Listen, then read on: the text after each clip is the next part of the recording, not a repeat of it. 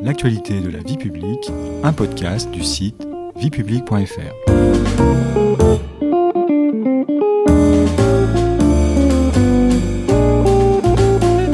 Bonjour à tous, bonjour Stéphanie. Bonjour Patrice. Au sommaire de ce cinquième épisode de notre série consacrée aux élections municipales, les communes nouvelles.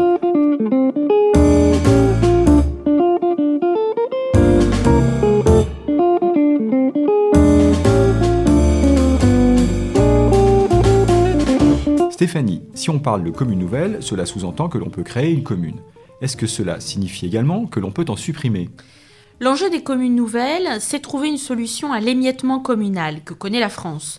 L'émiettement communal se caractérise par un nombre de communes très élevé. Je rappelle que longtemps, notre pays a compté 36 000 communes et qu'il en compte encore aujourd'hui environ 35 000.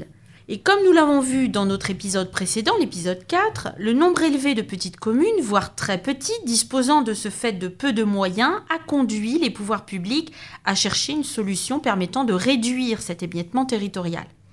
Une des solutions, c'est le regroupement ou la fusion de communes. Le fait de regrouper des communes aboutit mécaniquement à en faire disparaître. Pour bien comprendre, Prenons un exemple. En 2019, dans le département de la Somme, la commune de Honbleu, 1142 habitants, située entre Compiègne et Amiens, et la commune de Grécourt, 20 habitants, située à proximité, ont fusionné dans la commune nouvelle de Honbleu. La commune de Grécourt a donc été supprimée.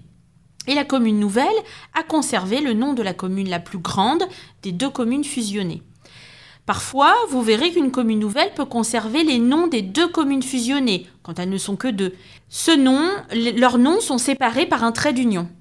On voit bien dans ce cas précis que le regroupement de Grécourt avec Honbleu va permettre, surtout à la plus petite commune qui était Grécourt, de bénéficier de davantage de moyens financiers et humains grâce à la création de la commune nouvelle. Et quel est le cadre légal qui permet de créer des communes nouvelles?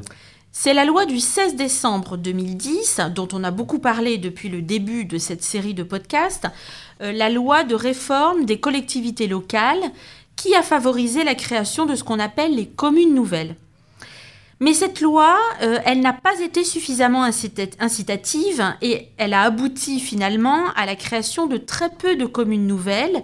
Entre 2010 et 2014, il ne s'était créé qu'une douzaine de communes nouvelles. Face à cette situation, de nouvelles lois ont été votées en 2015 puis en 2016 et ce sont ces lois qui ont facilité et incité au regroupement de communes. À partir de ce moment, s'est mise en place une vraie dynamique de création de communes nouvelles. Et aujourd'hui, en 2020, combien y a-t-il de communes nouvelles? La France compte 818 communes nouvelles issues de la fusion de 2500 communes. Le nombre total de communes a ainsi diminué de 5% depuis la loi de 2010 dont on vient de parler. Il y a aujourd'hui en France 34 970 communes pour être exact. Autre question, Stéphanie, qui peut prendre l'initiative de la création d'une commune nouvelle?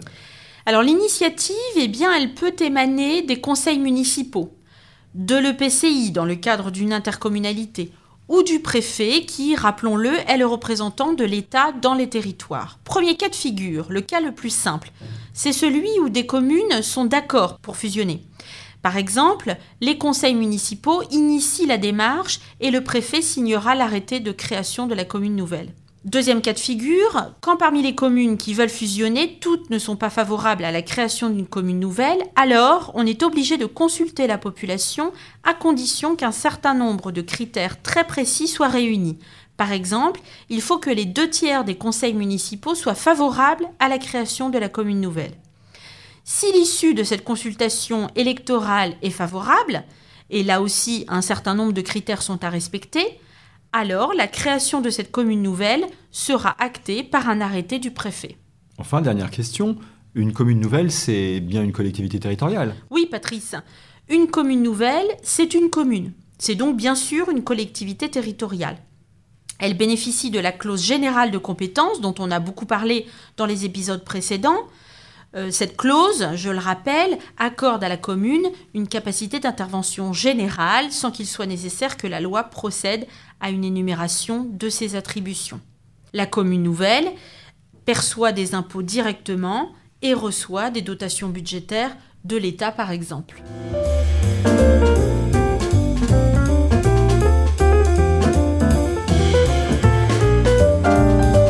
Merci beaucoup Stéphanie. C'est la fin du cinquième épisode.